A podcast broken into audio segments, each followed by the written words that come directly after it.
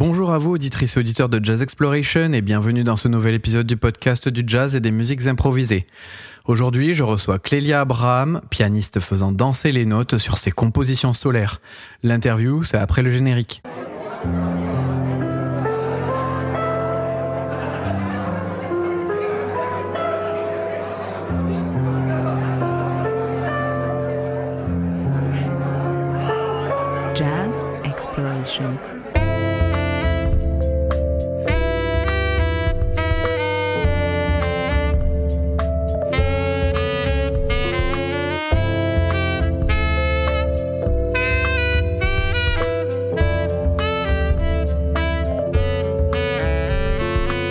Bonjour Clélia Abraham. Bonjour Thomas. Ravi de t'accueillir sur Jazz Exploration. Bah, ravi d'être là. Merci pour cette invitation. Bah, merci à toi d'avoir accepté. Euh, sans plus attendre, je vais, je vais te passer euh, la main. Et puis, est-ce que tu peux nous dire en quelques mots euh, comment tu te présentes, qui tu es, que ce que tu fais? Je suis donc compositrice, pianiste et choriste.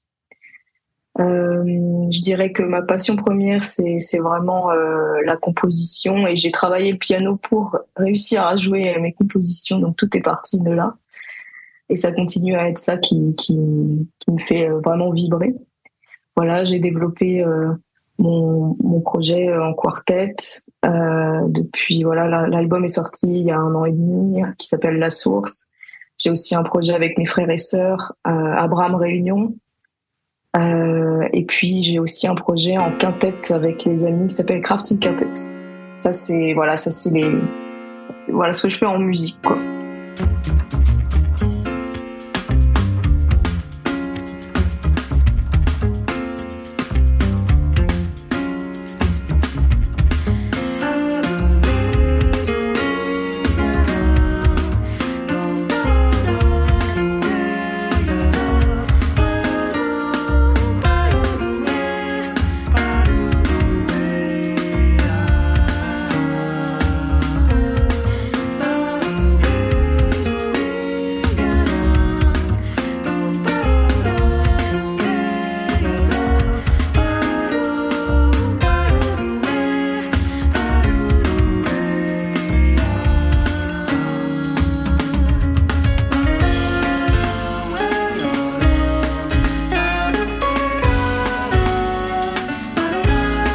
Tes principaux projets Ah, Justement, Voilà. euh, donc le, effectivement, ta dernière actualité euh, d'un point de vue album, hein, c'est ton quartet, donc La Source, qui est sorti en février 2022.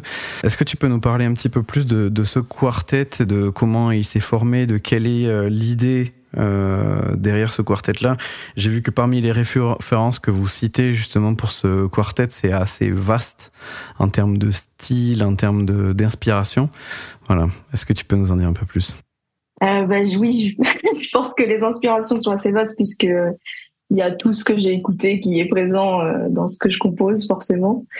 Et euh, donc ça c'est en fait il s'est ça a commencé en 2019 où nous avons fait un concert euh, dans le cadre de ma résidence jazz de demain au Baiser Salé où j'avais carte blanche.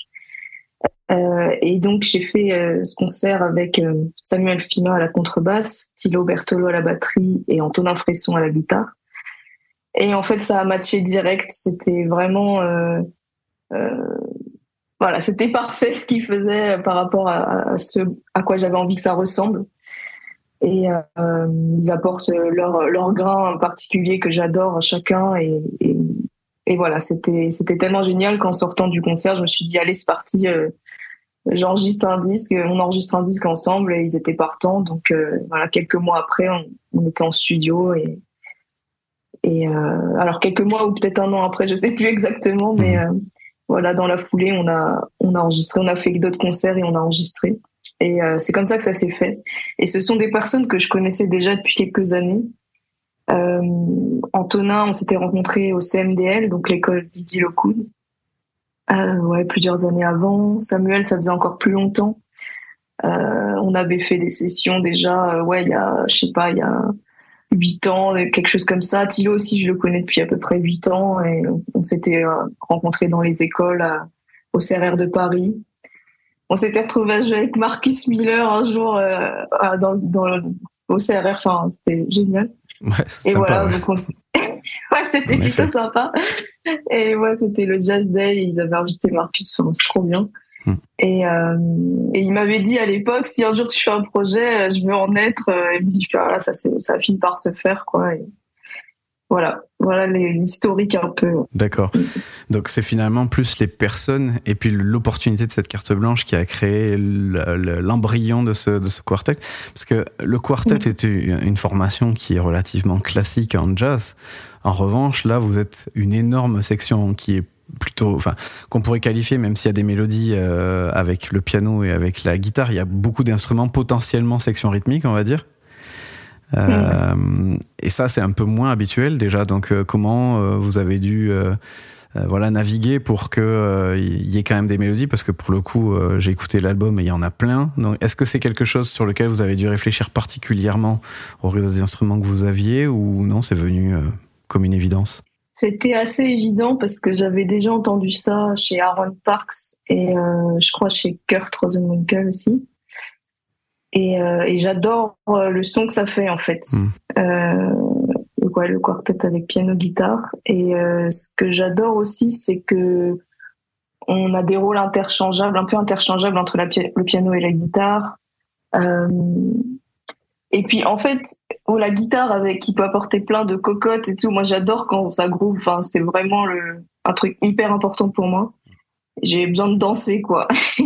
et donc la guitare peut apporter ça, peut apporter aussi des mélodies puissantes parce que a un son euh, qui qui qui ressort vachement, je trouve, euh, quand c'est bien maîtrisé. Et euh, et puis voilà, j'ai quand même rajouté effectivement le, le chant pour souligner un peu plus les mélodies à certains moments. Donc voilà, c'était assez évident. Je me suis pas trop pris la tête sur la formation. Ouais, Mhm. C'était fluide. ouais. D'accord. Euh, et sinon, après, sur les thèmes euh, abordés euh, sur l'album, ils sont divers, mais le, le côté, la créolité, puisque des fois c'est le terme, je crois que tu emploies dans, une interview que, j'ai vue sur Internet, ressort énormément. C'était quelque chose qui était important pour toi, ou c'est quelque chose qui vient naturellement dans tes compositions, ou là, sur ce projet spécifiquement, il y a une recherche par rapport à ça, et comment euh, euh, je, je sais pas au niveau des, autres musiciens, enfin Thilo Bertolo, il, a aussi cette culture créole. Euh, les autres, est-ce qu'ils ont dû s'approprier ça? Est-ce qu'ils étaient déjà familiers avec les rythmes qui vont avec, avec les mélodies qui vont avec? Comment ça s'est construit? Alors donc déjà oui c'est une recherche personnelle vu que j'ai grandi à Paris ma mère est, d'origine parisienne et mon père est guadeloupéen j'avais cette envie d'aller euh, vraiment fouiller un peu euh, et, et mieux connaître cette euh, cette partie de mon héritage. Donc c'était une volonté d'aller ouais d'aller d'écouter des rythmes de de partir de ces rythmes pour créer des morceaux. Euh, et, euh, et alors au niveau des autres musiciens, ben euh, oui, Thilo a grandi en Martinique, donc il, il connaît, euh, il connaît mieux que moi, et donc en fait il, il apporte euh, toutes ses connaissances, et c'est très précieux. Et euh, et quoi, euh, oui, Samuel, ben en fait il jouait déjà avec Arnaud Dolmen, donc il s'est familiarisé, je pense. par là et puis puis il est très curieux donc je suis sûre qu'il en a beaucoup écouté aussi Hmm. euh, donc c'était assez fluide de son côté. Antonin, j'ai l'impression qu'il a aussi une culture de musique africaine. Donc il y a plein de choses qui sont proches, donc c'est allé aussi assez vite. Et puis voilà, de temps en temps, Chilo nous expliquait euh, quelques trucs pour euh, pour être euh, plus authentique et, euh, et voilà un peu comment comment ça s'est fait. Oui. Ouais. Et du coup, c'est euh, par rapport à ça, j'ai- vu que tu as pu jouer ce, ce projet-là euh, en Guadeloupe. Mm.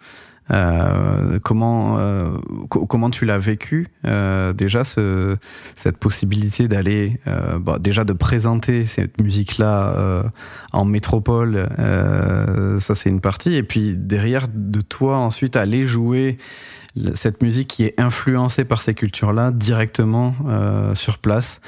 Voilà comment ça a été reçu quelle a été ta préparation est-ce que tu avais des, des craintes ou des, des choses comme ça avant d'y aller comment comment ça s'est organisé Ouais.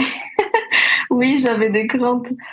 Euh, je me disais, est-ce que ça va être assez euh, authentique, justement euh, Et ouais, comment je vais comment je vais ressentir de, de jouer cette musique là-bas?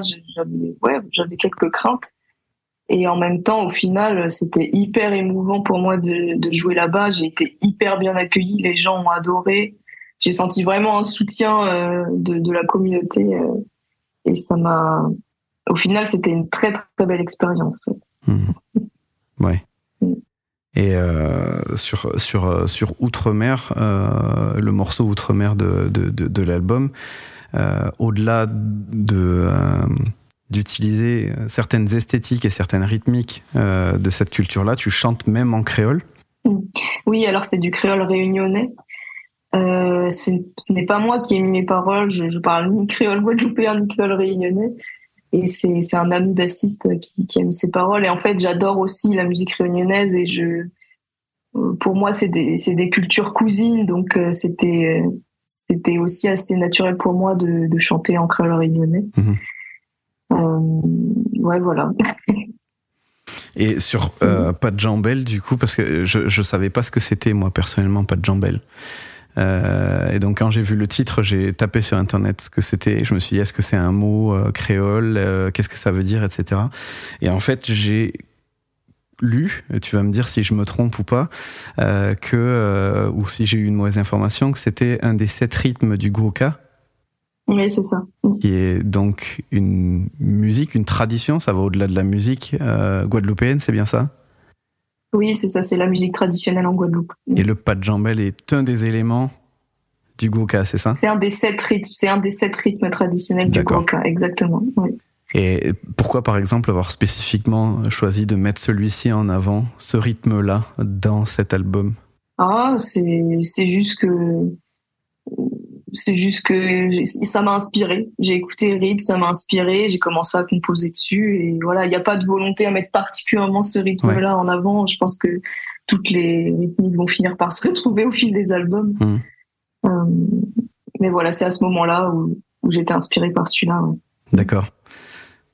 Euh, et donc sur, sur ce, ce, quartet, vous avez eu l'occasion de tourner, on me disait, en Guadeloupe. Aujourd'hui, quelles sont les, les, les, les, dates à venir pour toi? Quels sont les grands événements sur ce quartet? On a un concert aussi le 14 décembre euh, à, en région parisienne, euh, au, au Vésinet, au Jazz Club du Vésinet. Mmh. Et après, on a aussi d'autres dates en, en, 2024. Mais voilà, les, les, plus proches. Les plus proches, ouais. D'accord. Mmh. Et, euh, et, donc avec ce projet, donc ça fait le lien un petit peu avec l'autre gros projet que tu as euh, en, cours. Mais est-ce que sur ce projet-là, suite à cet album, l'objectif c'est de repartir sur euh, une écriture d'un album à venir, des, de nouveaux morceaux et de continuer justement à faire tourner cette formation? Oui, carrément. J'ai vraiment envie de, continuer à développer ça, d'approfondir ce ouais, ce, ce, quartet, notre son. Euh, et puis c'est aussi une aventure humaine que j'ai envie de faire durer. Et euh, donc voilà, un, là je, je, commence à écrire le deuxième album. Il y a déjà plusieurs morceaux, même qu'on a déjà un peu joué en concert, qui sont qui sont prêts. Et euh, donc voilà, j'ai envie de, de, sortir un deuxième album euh, en 2025 a priori. D'accord. C'est ce que je vise. ok, très bien.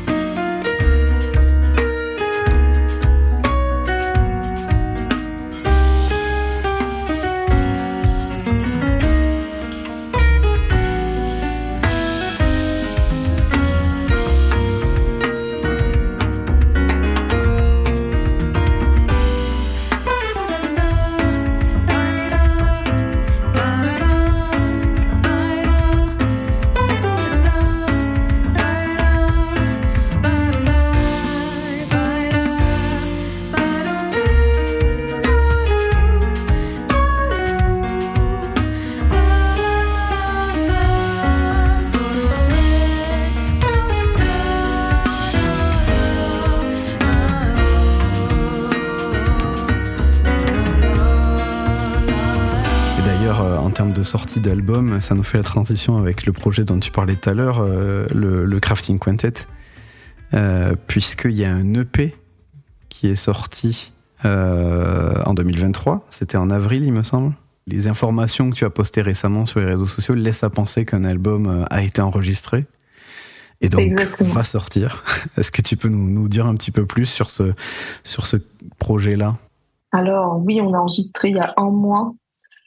Euh, on va mixer euh, la semaine prochaine. Et euh, alors ce projet-là, c'est un projet que j'adore aussi parce qu'on est cinq compositeurs et, euh, et donc il y a des morceaux de tout le monde.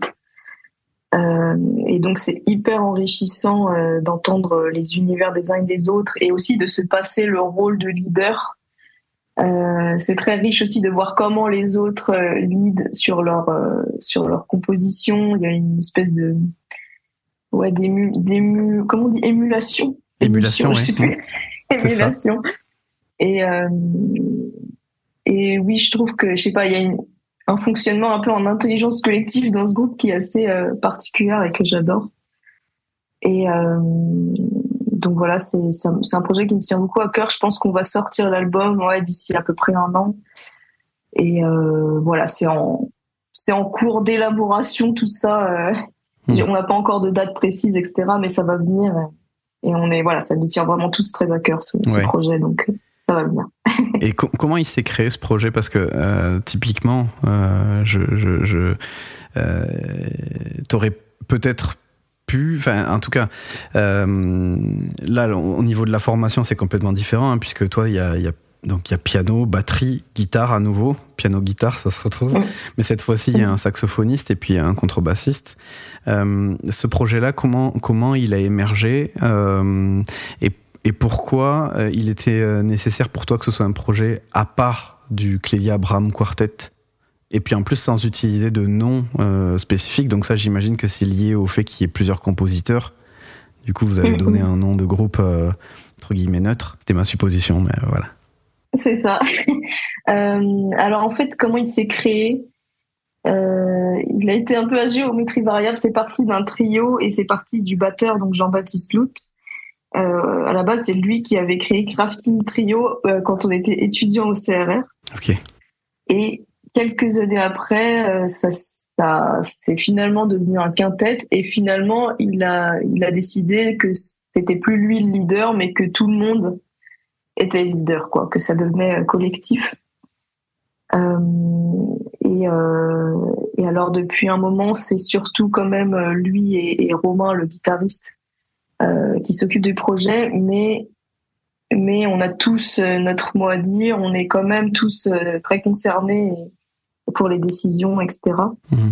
Euh, bah, c'est de la richesse en fait d'avoir des projets différents avec des personnes différentes, des fonctionnements différents. C'est vraiment euh, pour un, enrichissement et et puis encore une fois ça s'est fait assez naturellement. C'est des personnes euh, qui sont aussi des amis.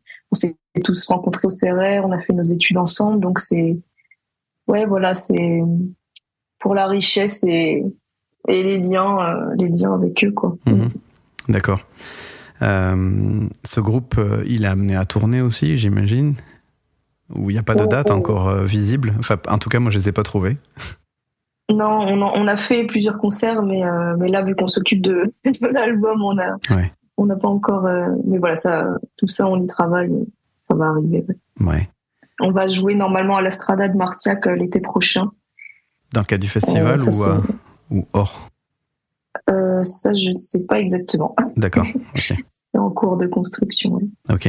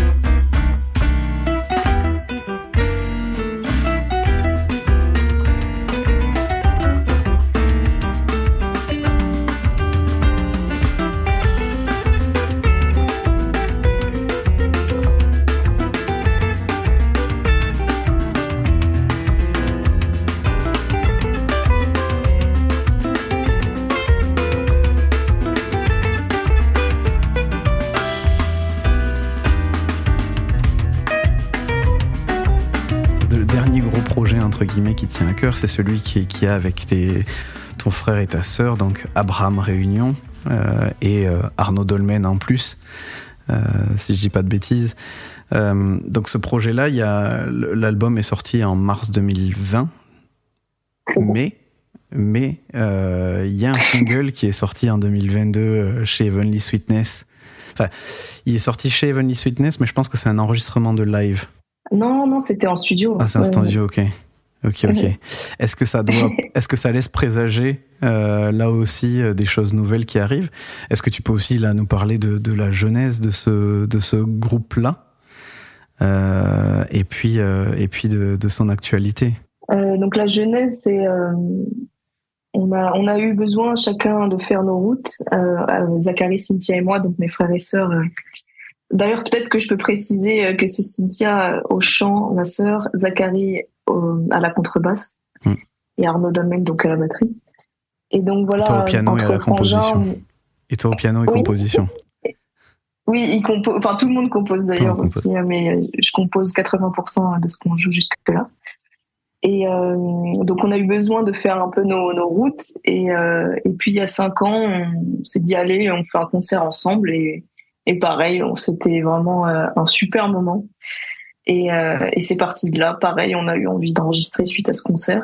Euh, et donc, euh, donc voilà, on a sorti cet album qui était en plein Covid, donc on a un peu ramé pour le démarrage, m'étonnes. mais ensuite, euh, ensuite heureusement, on a pu euh, euh, quand même euh, avoir des concerts une fois que le Covid est, un peu passé. Et euh, on a fait des belles tournées. Et, euh, et oui, on a fait effectivement cet enregistrement. C'était donc un partenariat entre Jazz à Vienne et, le label Heavenly Sweetness. On a eu la chance de participer à ça. On a enregistré donc un- une reprise de Roberta Flack, euh, Trying Times. Hmm. Et, euh, et oui, ça a été l'occasion de rencontrer euh, les, les- Franck, qui est euh, le directeur du, du label Heavenly Sweetness, et où on- au final, on va travailler avec lui pour, pour Hmm. notre prochain album. Donc tout ça, c'est aussi en cours. Euh, on est pareil en, en, en mode création euh, de, euh, pour le, le, le deuxième album. Quoi. Hmm. Voilà un peu. euh, Ils sont, ils ont été hyper actifs. et- Ils ont été hyper actifs pendant le confinement. euh, Heavenly Sweetness. J'ai l'impression que tout le monde sort des trucs chez eux en ce moment. Ah ouais, j'ai pas, je savais pas qu'est-ce qu'ils faisaient avant, donc Ouais. euh, je me rends pas compte. Bah, c'est bien, c'est un beau label. Ouais, moi, je trouve que c'est c'est très personnel. ouais, ça, ça- je trouve qu'ils ont des artistes chouettes et ça, ouais, on est content de bosser avec eux. Ok. Euh, et donc tu disais euh, donc tes frères et sœurs et puis Arnaud. bah, euh, ton frère, j'ai vu aussi fait aussi des euh, des claquettes sur scène Ben oui, il en a fait quand il était enfant, en fait. dans le cadre de ce projet. On- Et donc, on s'est dit, bah, autant utiliser ce talent euh, aussi. euh, ça fait une surprise dans le concert. C'est, c'est, c'est vachement agréable. Hmm.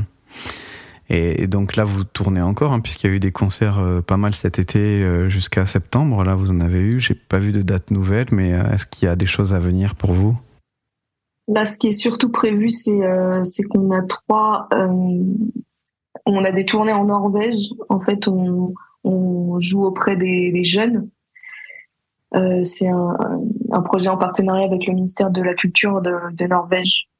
Donc là, c'est surtout ça qu'on- qui est prévu pour 2024. On a trois, trois tournées. Et puis, pareil, on, on continue à, à être en lien avec des, des programmateurs pour, euh, pour qu'il y ait des concerts. ça- C'est en, en tout, enfin, ça viendra aussi. Je crois que le morceau Trying Times, il a été diffusé notamment par Gilles Peterson, il me semble, sur une de ses, euh, de ses émissions radio. Ah, Ouais. Ouais.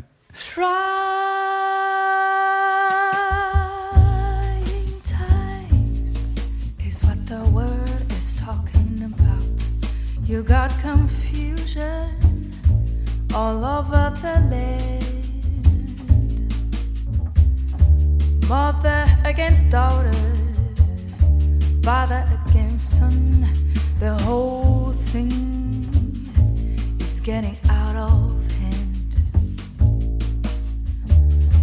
But folks wouldn't have to suffer if there was no love for your brother. But these are trying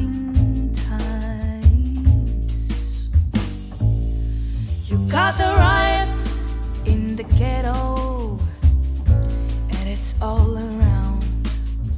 A whole lot of things that's wrong is going down. I don't um, understand it. Bah, ça c'est assez intéressant parce que je voulais commencer parce que c'est vrai que tu as ces, trois projets-là euh, qui sont mis en avant et je voulais commencer par, euh, par les présenter individuellement pour finalement revenir sur un élément qui m'a l'air euh, d'être important pour toi qui est ce rapport assez joyeux à la musique que tu fais et aussi un rapport au corps. Enfin, en tout cas, toi tu, tu danses derrière ton piano quand tu joues.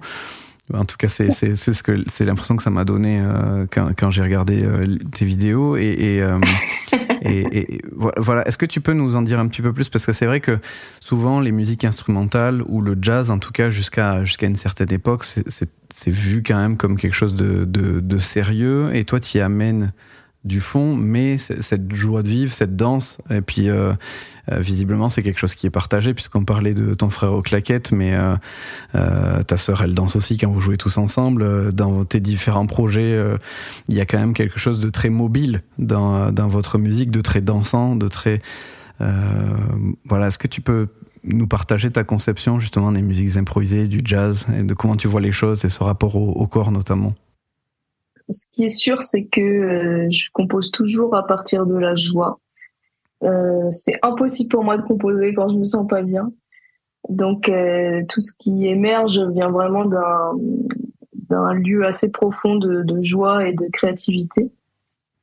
Et euh, donc oui, c'est présent. Du coup, euh, ça va effectivement aussi avec la danse. D'ailleurs, j'ai repris la danse là depuis un mois.